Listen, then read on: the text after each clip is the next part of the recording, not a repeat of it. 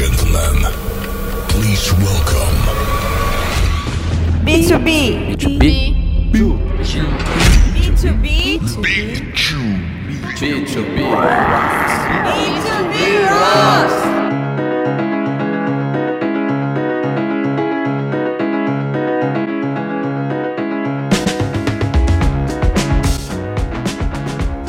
Olá pessoal, bom dia, boa tarde, boa noite. Esse aqui é mais um episódio do podcast B2B Rocks e eu tenho o prazer de falar aqui com o Sérgio Serapião, vulgo Serjão, que ele é o líder do Lab 60 Mais e da Labora. Então, em primeiro lugar, Sérgio, muito bem-vindo, obrigado pelo tempo na sua agenda para falar comigo e com a audiência aqui do podcast B2B Rocks. Super prazer estar aqui com você, Loeb. É um, é um espaço cada vez mais importante a gente ir construindo para falar sobre diversidade, para falar sobre é, outras possibilidades, né, de o que, que é negócio, o que, que é empresa, como que a gente se conecta. Super prazer. Obrigado e parabéns. Valeu. Vamos começar pelo Lab 60 mais, depois a gente vai para o Labora. Conta pra gente o que, que é o Lab 60 mais. É, você está muitos anos já à frente. Eu já estive em alguns eventos, uh, já participei um pouco da, da, da, comunidade de vocês. Então, conta um pouquinho o que, que você faz, como nasceu e qual é a sua visão sobre isso. Legal, acho que talvez é, é como nasceu é uma, acho que é o, da, da, o fluxo da história, né? Lá em 2003, eu abri uma consultoria de sustentabilidade, era uma coisa muito nova, né? Estava saindo de uma grande consultoria, querendo empreender e buscando um propósito. E daí abri a, a, a, empresa que chamava Via Gutenberg na época, e aquela empresa ia lidando com grandes empresas, ajudando a, a, a o que, que, eram questões socioambientais que deviam ser tratadas. Né? Aquele assunto ainda era muito latente, né? Uh, era sustento o quê? Né? É, sustentabilidade, ainda era, parece, né? Que a gente se sente meio velho nessa hora, mas é isso aí, né? Assim, a história vai, vai passando. E a Via Gutenberg foi se desenvolvendo, até que chegou uma hora uh, que a gente começou ali a entrar em alguns conflitos, né? Uh, o primeiro conflito era que, assim, eu percebia que uh, eu tinha criado uma empresa que parecia ser muito nova, com muito propósito, mas eu estava repetindo exatamente o que eu criticava daquela antiga consultoria. Ou seja, a empresa já estava grande e eu começava a fazer projetos pelos projetos e daí começava a ver, putz, será que eu quero realmente fazer esse projeto? Não, tem que pagar conta, tem não sei quantos funcionários, e daí ficava aquele burn né, de uh, será que eu estou fazendo a coisa certa?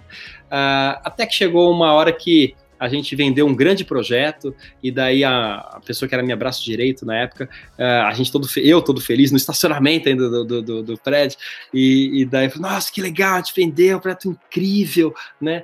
E daí, daí ela virou para mim e falou assim, incrível porque não é você que vai tocar, né? E eu assim, uou, aquilo foi um wow para mim, assim, tipo, acho que tem alguma coisa errada aqui, né? Acho que realmente estou uh, re replicando, né, com uma, um verniz novo, mas replicando aquela empresa que eu tanto criticava, né? Aquela pessoa que entrou aqui com um propósito, de repente começou a ser uma máquina de, entrou na máquina de salsicha aqui e tá fazendo projeto doidamente e a gente, tá bom, então vamos recriar isso aqui. E nessa busca de recriar, uh, e é o que a gente chamou de desconstruir a empresa, a gente começou a ver o que, que a gente está fazendo que está fazendo sentido né? Uh, e o que e daí eu pessoalmente o que, que me conecta e de repente eu me dei conta que tinha um dos assuntos que a gente lidava, a gente lidava com uh, direitos humanos, com educação, com cultura, uh, com enfim desenvolvimento local e tinha um assunto que de repente era o que eu estava me vendo mais conectado, que era envelhecimento ativo, né? Era era chamado de envelhecimento ativo, idosos, era uma agenda que começou desde 2005 que eu vinha trabalhando alguns projetos, entre vários outros. E eu falei assim, cara, não sei porquê, mas esse projeto me toca, né? Eu gosto de estar no meio desses projetos e essa é, é o lugar que uh, eu vou investir meu tempo. E daí um, eu, como sócio, comecei a trabalhar mais nessa causa de longevidade, que daí eu refraseei para longevidade e não para envelhecimento ativo, porque até então, envelhecimento ativo era, uma, era um assunto de médico né? Era um assunto que médicos, gerontólogos, é, é, gerontólogo era uma especialidade muito nova ainda, aliás, pouca gente conhece, né? Tem um geriatra, né? E tem um gerontólogo.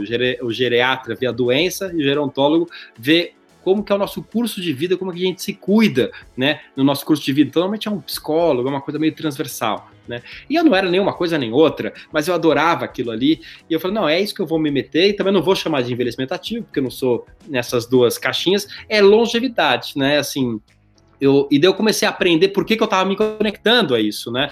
Eu comecei, putz, porque também não foi racional, foi, eu fui me metendo nisso e fui fazendo projetos, e essa resposta não tinha muito claro, né?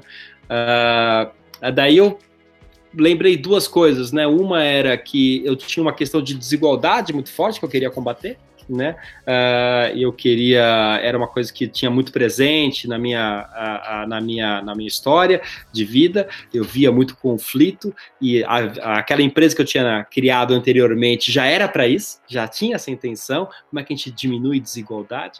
E tinha uma outra coisa que eu tinha perdido meu pai muito cedo, né? Perdi meu pai, ele tinha 47 anos, praticamente a idade que eu tenho hoje, uh, e eu tinha convivido muito positivamente com a minha avó, né? Então, essas eram um pouco as referências que eu tinha, assim, eu acho que é por aqui que eu tô me envolvendo nesse assunto, mas não sei, mas eu vou mergulhar de cabeça. Acabou que uh, eu, em 2014, é, daí nesse impulso de é, não fazer projeto pelo projeto, mas me conectar com uma causa e desenvolver projetos que eu acreditava e trazer as empresas juntos, né? Eu inverti um pouco a ordem, né? Daí a gente criou o Lab 60, né? O Lab 60 surgiu assim como um projeto para uh, carregar os clientes juntos, né? O primeiro ano foi incrível, foi 2014, né? A gente criou um grande evento, como se fosse um TED Talk, né? É, para falar da, desse tal envelhecimento ativo, mas de uma postura positiva, né? Então, assim, por que, que, a gente vai falar de doença? Por que a gente vai falar da fragilidade? Por que a gente vai falar de direitos? Claro que isso não pode ser esquecido, mas assim, tem um lado que eu já estava vivendo há muitos anos nos projetos, que era uma beleza que estava ali invisível, né? É, que estava no meio das rugas das pessoas, ah, que a gente pode chamar de experiência, a gente pode chamar de ah, uma, um crescimento aí de uma inteligência emocional, espiritual, uh, que eu, eu via muito forte e, sei lá, eu tava com um óculos um pouco diferente do que tinha as pessoas estavam vestindo, né? Uh, e daí a gente criou esse Lab 60, que era assim, vamos falar do positivo, do propositivo e como que a gente pode fazer a diferença uh, ao envelhecer e não só uh, a gente ficar nessa nossa cultura, uh, porque hoje uh, uh, o que, que, é o grande objetivo do Lab 60? É a gente fazer um contraponto à cultura vigente de que o jovem é a força, o jovem é a beleza, o jovem é a força de trabalho, né? Força de trabalho é dos 18 aos 64, uh, o jovem é a inspiração, né? O país do futuro é o dos jovens, a criatividade está ligada à juventude. Tudo isso, no fundo, foram coisas que a gente colocou na nossa cabeça, né? Mas cada vez mais a gente tem evidências que não são verdades. Na verdade, é uma cultura que a gente tem. Então, deixa eu aproveitar, dentro desse contexto todo do Lab 60, eu, eu pesquisando uh, o que vocês fazem, eu vi que vocês têm uh, quatro eixos de transformação. Acho que valeria a pena a gente falar só para organizar um pouco aqui a conversa. O eixo de informação e conhecimento, imagem e representação, saúde e bem-estar, e protagonismo e realização. E eu queria até aproveitar para emendar que junto desses quatro eixos, eu vejo que vocês têm vários parceiros, né? O SESI, a Unibus uhum. Cultural, o SESC, Universidade Aberta da Terceira Idade. Então, conta para gente, por favor, o que, que são esses quatro eixos e que tipo de trabalho né? Lembrando que aqui é um espaço B2B, vocês fazem um trabalho B2B. Como que vocês organizam uh, esse, essa transformação entre empresas? Vamos começar pelos eixos. Vamos é, lá. uma coisa de cada vez. Então, assim, a gente está aqui se propondo a fazer uma grande mudança cultural, né? Uma mudança cultural de uma cultura jovem-cêntrica, uma cultura que vê esse jovem com essa força, para uma outra, uh, um outro lugar onde todos nós, em qualquer momento da vida, temos fraquezas, e temos fortalezas. E daí, quando jovem, talvez eu seja muito forte fisicamente, uh, mas falta um pouco de maturidade emocional. E quando sêniores, talvez eu possa trazer uma outra, um outro ativo. Uh, e mas eu tenho umas limitações. Isso é muito diferente da cultura que a gente vive hoje, que a gente coloca o jovem como forte e o, o idoso a gente sempre coloca como uma fraqueza, né? Se a gente está falando de uma mudança cultural, a gente precisa passar por esses quatro eixos, a gente precisa de uma teoria de transformação. A gente não precisa só de um planejamento, igual a gente faz nas empresas. Né? Na empresa, a gente sabe quais são as variáveis que a gente precisa transformar e a gente tem controle sobre elas. Quando a gente está falando de uma mudança cultural, as variáveis são completamente fora do controle. A gente não, né, a gente não consegue apertar a cabecinha das pessoas para mudar o mindset delas.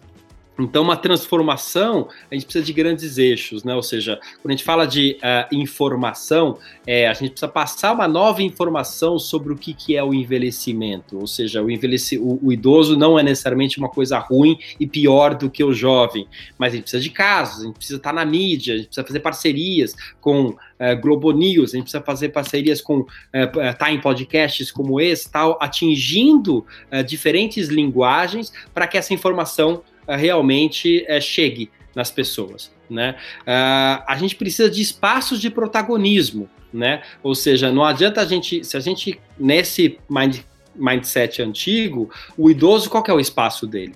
Não tem espaço, né? Basicamente o idoso é o aposentado, né? E o aposentado é um convite da sociedade para pessoas se recolher no seu aposento, ou seja, não tem um espaço social. Então, como é que a gente tira a pessoa da invisibilidade e dá um espaço de atuação clara para a pessoa?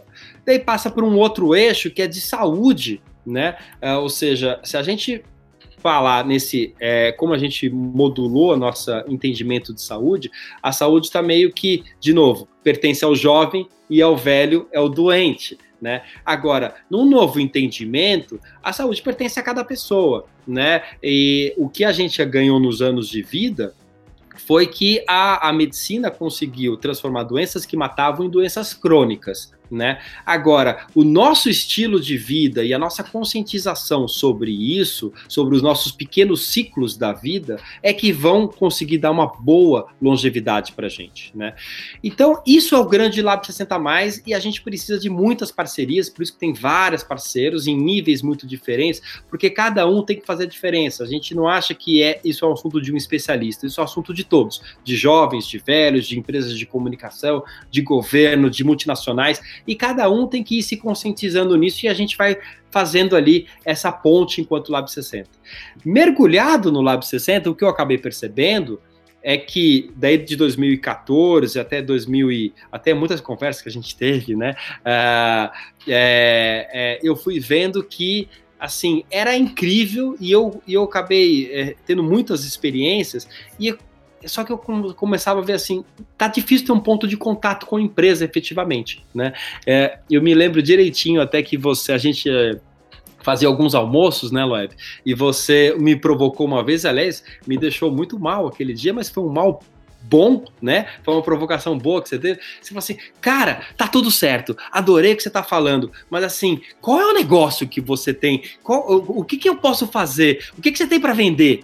E a minha resposta era assim, cara, então eu não tô aqui para vender, né? Eu tô aqui para conscientizar, era, era meio que uma evangelização, né?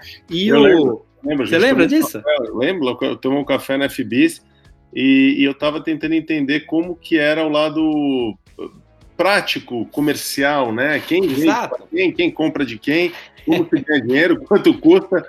E você falava, né? Isso aqui é um trabalho em rede, é, apoiadores e facilitadores. A gente, eu falei, caramba, como que eu. como que eu, eu lembro que você, na tua ansiedade assim, de, de, querer ajudar, de querer contribuir, cara, como é que eu te ajudo a vender? E eu falei assim, cara, eu não tenho nada para vender né? E, e, é isso que é o Lab 60. O Lab 60 é essa grande rede, é uma grande conscientização e as pessoas vão lá pro bono e dão tempo e dão e, e constroem aí, junto e colaboram. Vamos lá, vamos né? lá que aquela ansiedade que eu tive três anos atrás está voltando aqui. Não, não, calma, então. Eu quero entender daí, como é, porque você no final do dia isso aí não é uma ONG, você O Lab 60, o Lab 60 hoje é uma ONG. O Lab 60 hoje é o Instituto Lab, virou um Instituto Lab 60 e eu não tiro nem um tostão do Lab 60 e continuo não tirando. Né? Ah, Na verdade, é que eu queria chegar. Então é uma, é uma iniciativa para é conscientizar da, exatamente da forma que você está falando. Eu até vi que tem, enfim, o Lab 60 para pessoas, que tem o Lab 60 Reinvenção. Isso. A, a Uni Universidade. Universidade eu, eu, não tinha essa clareza, por isso. Então, que... e assim, e na verdade, assim, é, pegando ali, voltando até aquela minha trajetória, eu fui numa trajetória muito dura de quem fez Getúlio Vargas, daí fui lá numa grande consultoria, daí me descobri abrindo a minha empresa uh, de consultoria de contabilidade, achava que estava fazendo um propósito pra caramba, daí tive aquela dor uh, de. Uh, meu, não é tão novo que você está fazendo, não, você está replicando mesmo os modelos. E daí eu acabei mergulhando no Lab 60 e deixando um pouco de lado aquela consultoria e falei assim, cara, eu, por quê? Porque eu vi que aquilo tinha uma força de conexão das pessoas, aquilo fazia muito sentido para mim, aquilo realmente tinha uma força de, de realização com orçamento zero. Né? Então a gente desenvolveu uma organização que tem um orçamento zero e a gente não precisa de orçamento para fazer, precisa de tempo, precisa de contribuição, precisa de apoio. E assim os projetos vão surgindo e de uma, de uma, no fundo o Lab 60 virou um grande laboratório social distribuído em várias cidades, virou como uma pólvora, assim, se espalhou e todo mundo com muita autonomia. E é muito difícil de entender a partir de uma lógica de empresa, porque você precisa vender alguma coisa. Quem é o chefe, quem não é o chefe? Ah, eu tô na liderança, mas eu, tipo, tem lá um monte de WhatsApp de grupos lá que se organizam nas cidades que eu nem participo e nem quero participar, precisa, ninguém dá reporte para mim, né? Então, assim, é um grande movimento. Não, tá daí... super claro, super, super claro. Para mim não, não, não tinha ficado claro que era uma exatamente um movimento onde as pessoas podem ajudar, cada um com o que faz de melhor é, os, os, parceiros de fato são parceiros que compram a causa, que têm o espaço físico. Eu queria até fazer uma menção aqui ao meu querido Bruno Assami, da Unidade Cultural, que, entre tantas pessoas que ajudam, cede aquele Super. equipamento público, vamos dizer assim, é, de maneira não só para Lab 60 mais, para várias iniciativas. Então, Sim. é um monte de gente que uh, tem essa mentalidade em comum e que faz com que a força de todos, né, uh, seja tão transformadora, né? E, e, que faz muita diferença, né? E que, e que responde a anseios que essas organizações têm e essas pessoas têm também, porque estão buscando alguma coisa, estão buscando uma conscientização, estão vendo uma diferença, enfim. Uh, e daí não é uma coisa muito, muito objetiva mesmo. É para ser muito aberta, né? Agora, como você falou, no final do dia eu vivo do quê? né? E, no, e o que eu acabei fazendo foi o quê? É, eu acabei tirando um grande sabático é, e para modular o que, que seria o Lab 60 a partir dessa organização que eu acreditava, nessa né? organização que fosse muito em rede, que fosse é, muito abrangente, que tem é, é, é, uma, uma, uma, potência de realização muito grande, mas, a, mas tem e, e consegue fazer inspiração. Mas quando você vai para transformação e para fazeção mesmo, falta recurso né? E daí eu comecei a me questionar e tentar vários modelos de negócio, várias coisas que, que eu pudesse aprender com aquela minha prática de consultoria, pudesse aprender com esse mergulho que eu dei no Lab 60 e acabei modulando o que, que é a Labora hoje, né? Então a Labora surge aí, vai fazer dois anos, é uma startup. Labora Tech, né? Labora. Labora Tech. Labora.tech, ou uhum. seja, é uma, é uma empresa que é uma startup, ou seja, baseada em tecnologia, é uma empresa de RH, né? E por que, que é RH? Porque hoje um em cada quatro brasileiros são 50 a mais, né? Um em cada quatro brasileiros, né? Uh, absolutamente invisíveis para o mercado de trabalho, absolutamente invisíveis para a potência que acumularam. Né?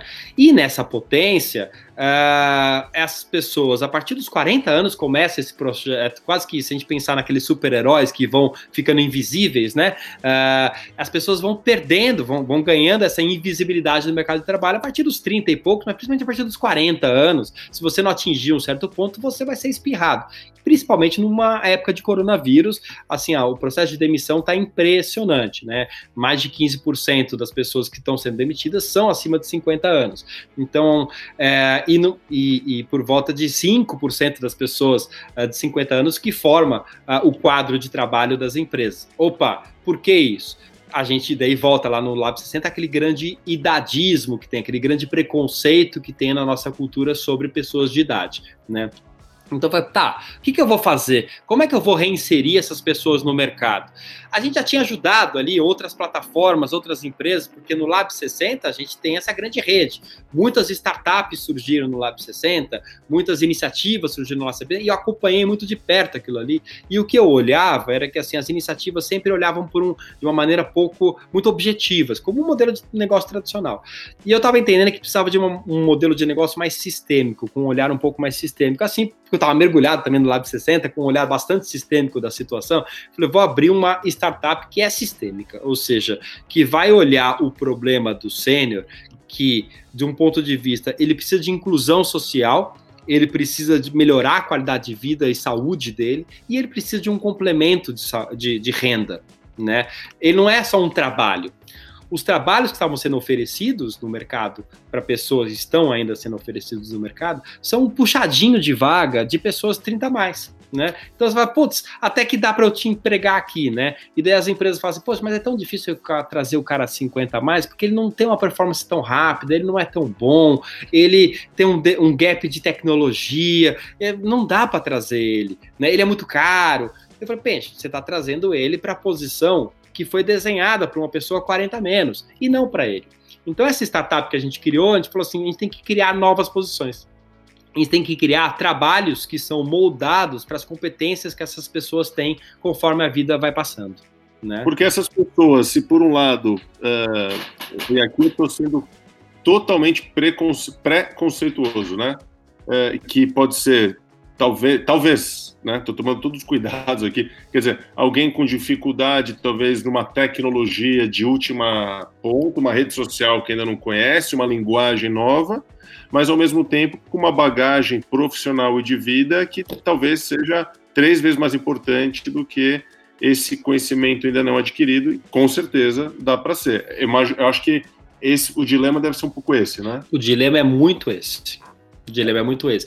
E daí a gente acaba uh, uh, não conseguindo encaixar. Então, por mais de, uh, que tenha boa intenção, é muito difícil ainda trazer essa pessoa. Vamos lembrar que tem problemas até mais, mais, mais profundos do que só a tecnologia. O próprio contrato de trabalho que a gente tem hoje, que é a CLT aqui no Brasil, né, foi moldado por Getúlio Vargas né? Numa época em que a expectativa de vida do brasileiro era 50 anos, né? Então é um contrato feito para pessoas entre 20 e 45 anos. Né, porque depois ela ia se aposentar. Ainda hoje, a média de expectativa de, de aposentadoria do brasileiro é 47 anos né? Então a gente está falando que esse contrato ele foi moldado por um, por um tempo de vida que você está com seus filhos, você está criando família. Então o trabalho está é, tá muito relacionado a dinheiro mesmo, porque eu preciso fazer minha poupança. Né? Mas será que uma pessoa aos 65 anos quer criar uma poupança né, para que filho? O filho já cresceu. Né? Então, os benefícios que ele precisa desse trabalho, o contrato de trabalho tem que ser diferente. A posição de trabalho também tem que ser diferente, porque essa jornada de trabalho que a gente construiu de 40 horas, será que uma pessoa acima de 60 anos, acima de 50 anos, faz bem trabalhar 40 horas?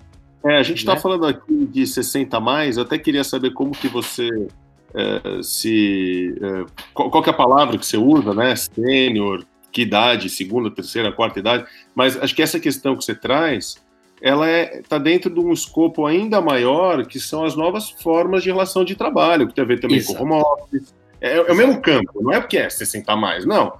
É um novo jeito de você estar tá trabalhando na sua casa, toda a minha, parece que está dando certo para alguns, para outros não. Acho que é, é isso aí, né? É isso aí.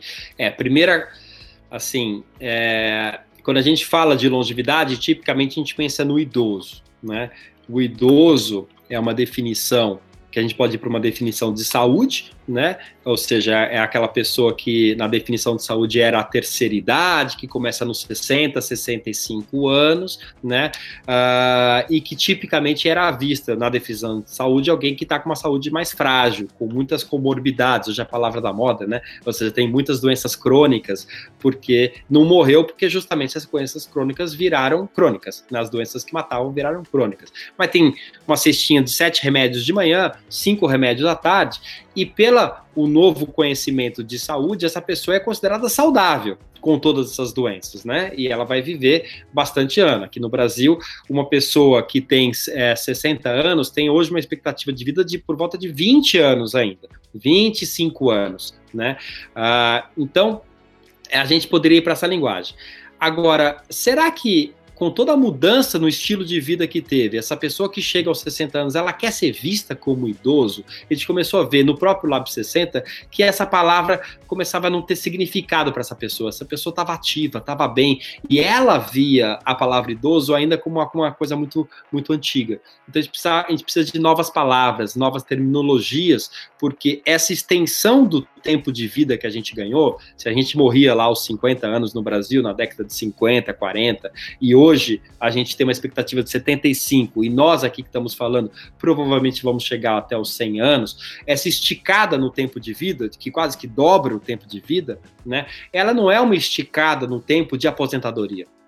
Ela não é uma esticada no tempo de, de idoso ela, é ela muda completamente o nosso curso de vida, né? Então a gente precisa reconhecer essa fase, no fundo a gente foi vendo empiricamente com as pessoas que elas se reconheciam mais como sêniors, como pessoas, sim, que era diferente de quem ela era aos 35, que ela estava ali uh, com uma, uma, uh, uh, uma cognição diferente, ela estava com uma velocidade diferente biológica, uh, tinha interesses muito diferentes, né? Mas ela não era aquela pessoa que hoje é considerada de quarta idade ali na, na, na questão da medicina, ou seja, aquela pessoa que precisa de amparos, que precisa de cuidados, etc. Ela está muito ativa né? Inclusive tem uma terminologia nova que um, um médico brasileiro uh, coloca que é o tal da envelhecência, né? Ou gerontolescência, que é quase que uma, uma adolescência que tem, uma nova adolescência, um novo momento de exploração entre os 50, 55 e 60, 65. Essa etapa, ela é muito, muito assim rica, né? Porque você fecha um ciclo de vida e pode começar um novo ciclo de vida.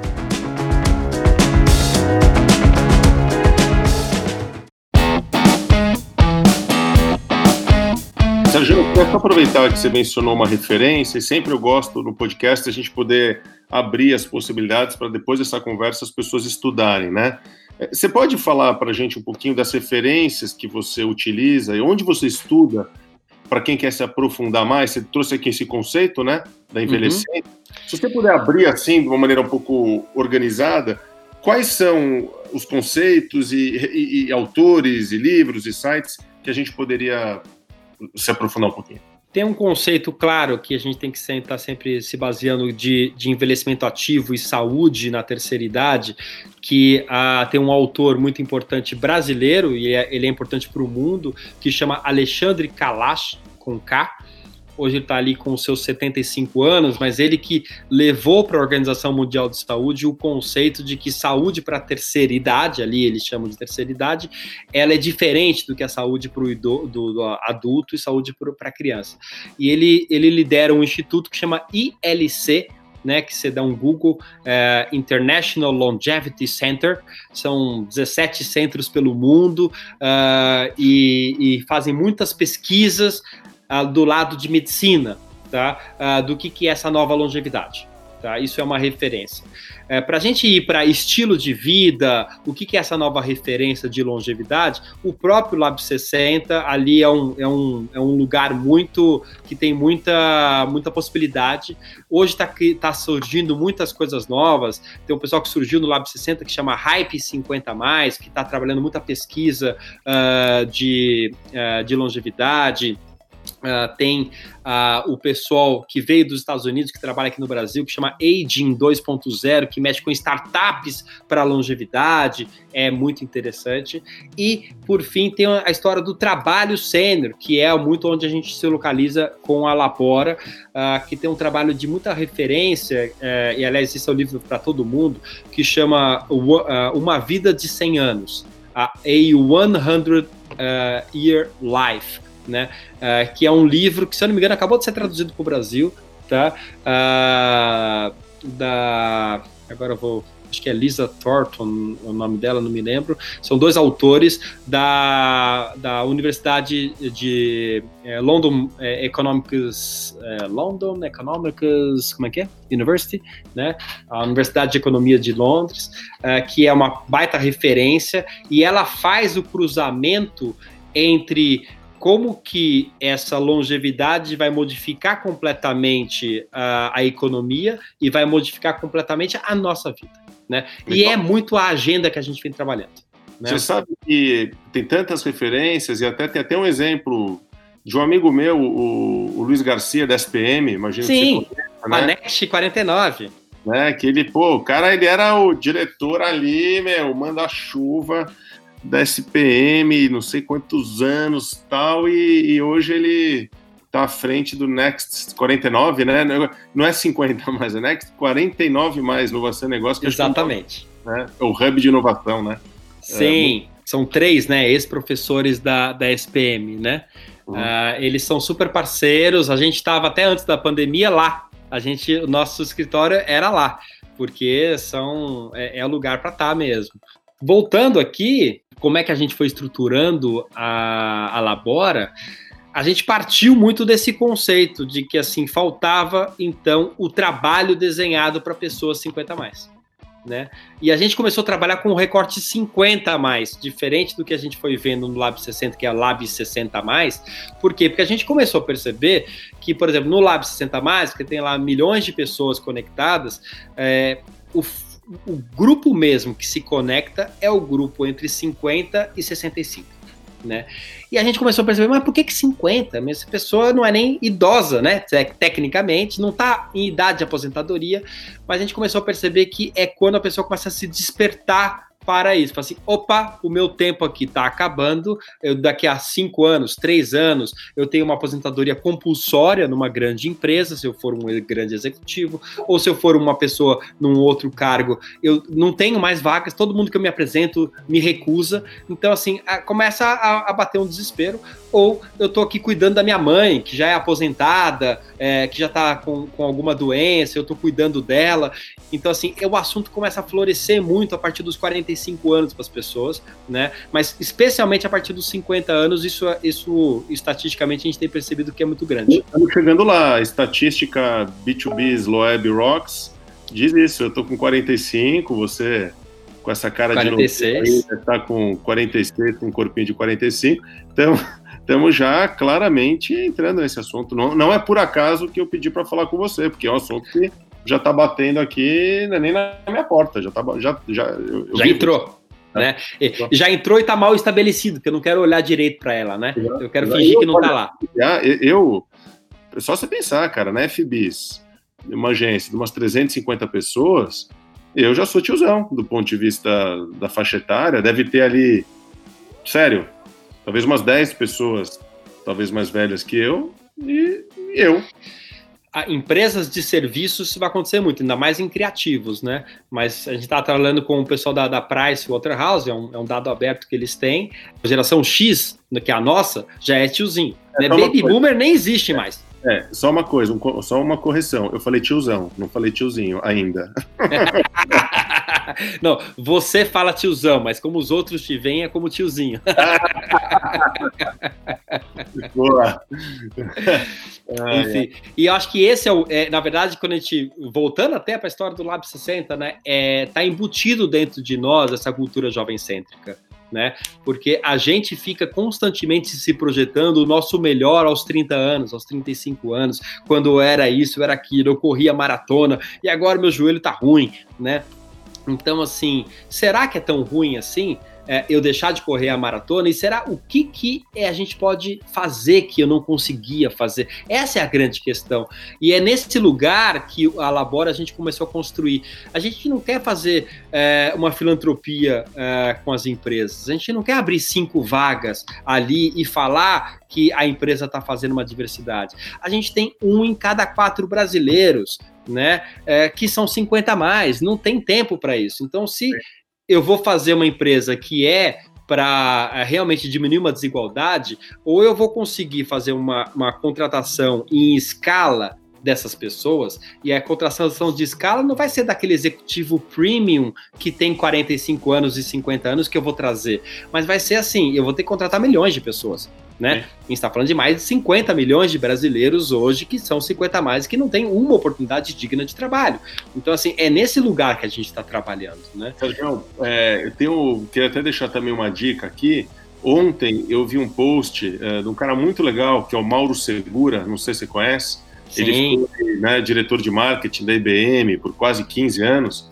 Tem uma trajetória passou, incrível. Né? E uma, passou por uma questão é, muito pessoal, muito dura. A mulher dele faleceu e ele está num ano sabático. E ele tem escrito muito no LinkedIn sobre isso, sobre o processo uh, que ele passou uh, com a esposa dele. E, e ontem, uh, quando ele fez 60 anos, ele escreveu um texto muito legal para quem está ouvindo a gente. Eu recomendo, né? e ele, ele fala lá, né? O, justamente o, o processo. e ele fala que grande parte do, do, do, do momento dele é ele poder fazer as escolhas de acordo com uma, uma pressão dele com ele mesmo. Né? Ele já sabe o que, que ele é bom, ele já sabe onde ele não é tão bom. Uh, claro que ele não representa, imagino, seguramente a, a, a população que diz que né, ele é um, uhum.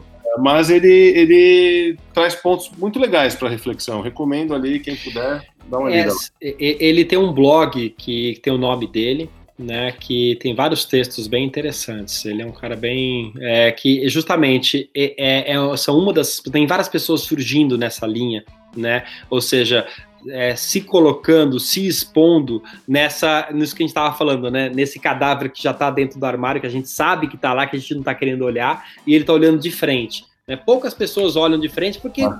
conseguem os desvios, né? Para assim, não, não vou olhar porque eu tô com um emprego aqui, tô com uma oportunidade super legal, eu não faço parte. E, e é muito interessante, né? É, por ele ser homem, né? Porque a maioria das pessoas que a gente consegue conectar a essa causa, seja no Lab 60, seja na Labora, são mulheres. Né? Uhum. É, são mulheres que conseguem se redescobrir e se reinventar, porque essa é uma demanda. Né? Então, o que a gente começou a perceber é que, assim, se há um ciclo de vida que certamente nas grandes empresas uh, isso se conclui ali aos 50 anos, se você tiver muita sorte aos 55, 60 anos, né, uh, tem uma potência enorme que a gente pode desenvolver que seria um segundo ciclo de vida, uma segunda carreira. E essa carreira tem mais a ver com o que você acabou de falar muito mais ligado a um propósito, a um residual que eu quero deixar no mundo, a algo que realmente eu quero gastar o meu tempo muito bem gasto, né? Uh, acho que eu, eu, eu, escutei o podcast do, do Gui da Bumeira aqui com você e ele estava dizendo que ele aprendeu com o sogro dele, né, que estava com câncer, uh, que assim, como é que eu uso bem o meu dia a dia, né? E as pessoas falam, conectam muito propósito com uma geração mais jovem, né? E eu é, trabalhando na reinvenção das pessoas 50, 60 a mais, tenho percebido que esse momento de vida é que realmente o propósito floresce. Né, por os mais diversos questões, mas é um propósito muito profundo. Não é nenhuma busca, ah, eu quero buscar meu propósito. O propósito emerge de uma forma assim natural e assim muito forte, se a gente abrir espaço para isso. Né? Sérgio, é, tanto aprendizado aqui, tantas referências, eu finalizando aqui o papo, eu queria falar de você. Então, uma pergunta bem simples. Onde o Serjão estará daqui a 30 anos? Você imagina que trabalhando com, com essas pessoas com essas pessoas que estão passando por questões que a gente, uh, se não reflete, não entra em contato. Uh, é um pouco do meu caso, eu, eu, não tenho tanto contato como você, então imagino que você já deve ter, pelo menos, se questionado, né? Hora que esse cavanhaque bonito aí tiver um pouco mais grisalho, esse cabelo cheio aí não tiver tão cheio. O que que o Serjão ali, jovem, como você sempre foi, esse espírito jovem, o que, que você quer fazer? Não sei se você tem essa resposta lá no Serjão 75 mais. Como é que vai ser essa história? É, eu não vou estar tá jovem, eu vou estar tá sênior e, e, isso vai ser muito bom, né? É, eu, eu vou estar, tá, eu acredito, bem, eu acredito muito nesse modelo que a gente está construindo, então acho que eu vou estar tá nesse modelo, que é um modelo que oferece um trabalho flexível para as pessoas, oferece um trabalho que tem propósito para as pessoas e resolvendo o problema mais urgente que tem o mundo, mas que eu possa resolver no tempo que eu queira é, escolher para resolver. né? Então, assim, não é que eu vou estar 24 horas nisso, eu vou estar cuidando ali dos, dos é, é, meus é, netos, talvez, né? Se, se, os meus filhos que ainda não nasceram uh, forem mais rápidos do que eu, né? É, ou cuidando de outras, é, outras pessoas, eu acho que essa questão intergeracional é muito importante, então certamente eu vou estar em contato com pessoas mais jovens, uh, mas trabalhando de uma forma super flexível uh, em dois, três, quatro trabalhos, projetos, né? Uh, mesclando muito bem a minha vida pessoal com a profissional. Né? Eu acho que esse é, um, é o lugar que uh, e, e, no fundo a gente está construindo aqui na Labora a plataforma para conseguir fazer isso, né? Você falou um negócio muito legal que da mesma forma que a moçada de 20 e poucos anos pode aprender muito com quem tem 60 a mais, o contrário eu acho que é fundamental para a gente continuar relevante socialmente, profissionalmente. Essa troca, quanto mais houver ao longo, enfim, das nossas vidas, uh, melhor será, né? Acho que a gente vai sempre estar tá mais próximo uh, de, um, de, um, de um contexto é, cada vez, imagino eu, mais complexo, por um lado, mas também com trocas mais significativas do outro. Muito legal. Espero que eu também, quando a gente tiver 75, nós dois falando e lembrando desse podcast, a gente esteja com os nossos tempos em primeiro lugar, que é o que você falou, a gente respeitando o nosso tempo, é, com trocas legais com pessoas diversas de todas as formas, né? É, não só de idade, e que a gente consiga celebrar é, esse trabalho que você começou tão bem é, com o Lab 60 mais. Muito legal. E eu acho que a gente está aqui no, no, limiar de uma grande transformação. E eu acho que o Covid está acelerando uma série de tendências que já estavam aí. Uh, e que agora ficaram evidentes a questão da digitalização, a questão desse mundo que a localização ela não é tão importante para o trabalho, mas ela é absolutamente relevante para a minha saúde, né? Então eu tenho que ficar em casa para eu ter saúde, mas para o trabalho eu posso estar em qualquer lugar. Então, assim, eu acho que a gente está passando por um, por um momento é, que o que a gente vinha acreditando aí que eram as tais profissões do futuro, do trabalho intergeracional, uh, de uma questão de que a gente efetivamente vai estar tá, uh, fazendo uma contribuição efetiva num plug and play né? Ou seja, quase que o, que a gente vem trabalhando, como eu gosto de definir muito a Labora, é assim, é, é, é, o Tinder do trabalho, né? A gente faz o matching do propósito da pessoa com o desafio do mundo e que a empresa tenha, porque é a empresa que vai pagar a conta, né? Uh, acho que isso vai estar, tá, isso vai ser evidente, isso vai ser, a gente não vai mais se definir, eu sou publicitário ou eu sou uh, empreendedor. A gente vai ter aqui um hall de coisas que assim, ah, eu eu gosto de cinema, já fiz dois filmes e, e sou também empreendedor aqui de uma startup HR Tech e também atuo né, aqui uh, junto com as crianças do bairro. E, e, as três coisas me dão, eu tenho mais consciência sobre o que elas me dão em troca. Não é que o dinheiro vai vir em primeiro lugar, mas acho que a gente vai, vai reorganizar aqui os nossos valores. E sem rótulo, né? Acho que isso que você está dizendo é sem rotular, né? O cara é engenheiro ou é publicitário. Não, vamos. Como que você pode contribuir com o que vocês sabem? É um desafio grande, porque no final do dia os rótulos, se por um lado simplificam o que é complexo, por outro lado organizam um pouco, né? Você meio que na hora de juntar um time ou de precisar de gente, você acaba tendo uma facilidade. Mas eu, eu, eu espero que você esteja certo, a gente consiga ter formas mais ricas e, e abrangentes é, de aproveitar o conhecimento que está distribuído de uma forma caótica e ampla. Eu, eu, espero que você esteja super certo.